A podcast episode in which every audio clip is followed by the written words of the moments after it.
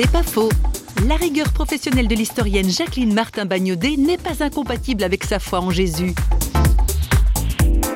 quel que soit le type d'historien qui s'intéresse à la personne de Jésus dans l'histoire, le Jésus historique, ça s'arrête à la mort de Jésus, à la mort sur la croix. C'est tout ce qu'on en peut dire au point de vue strictement historique. Mais pour les chrétiens, il est clair que la mort de Jésus, eh bien, c'est le tombeau vide, c'est la résurrection.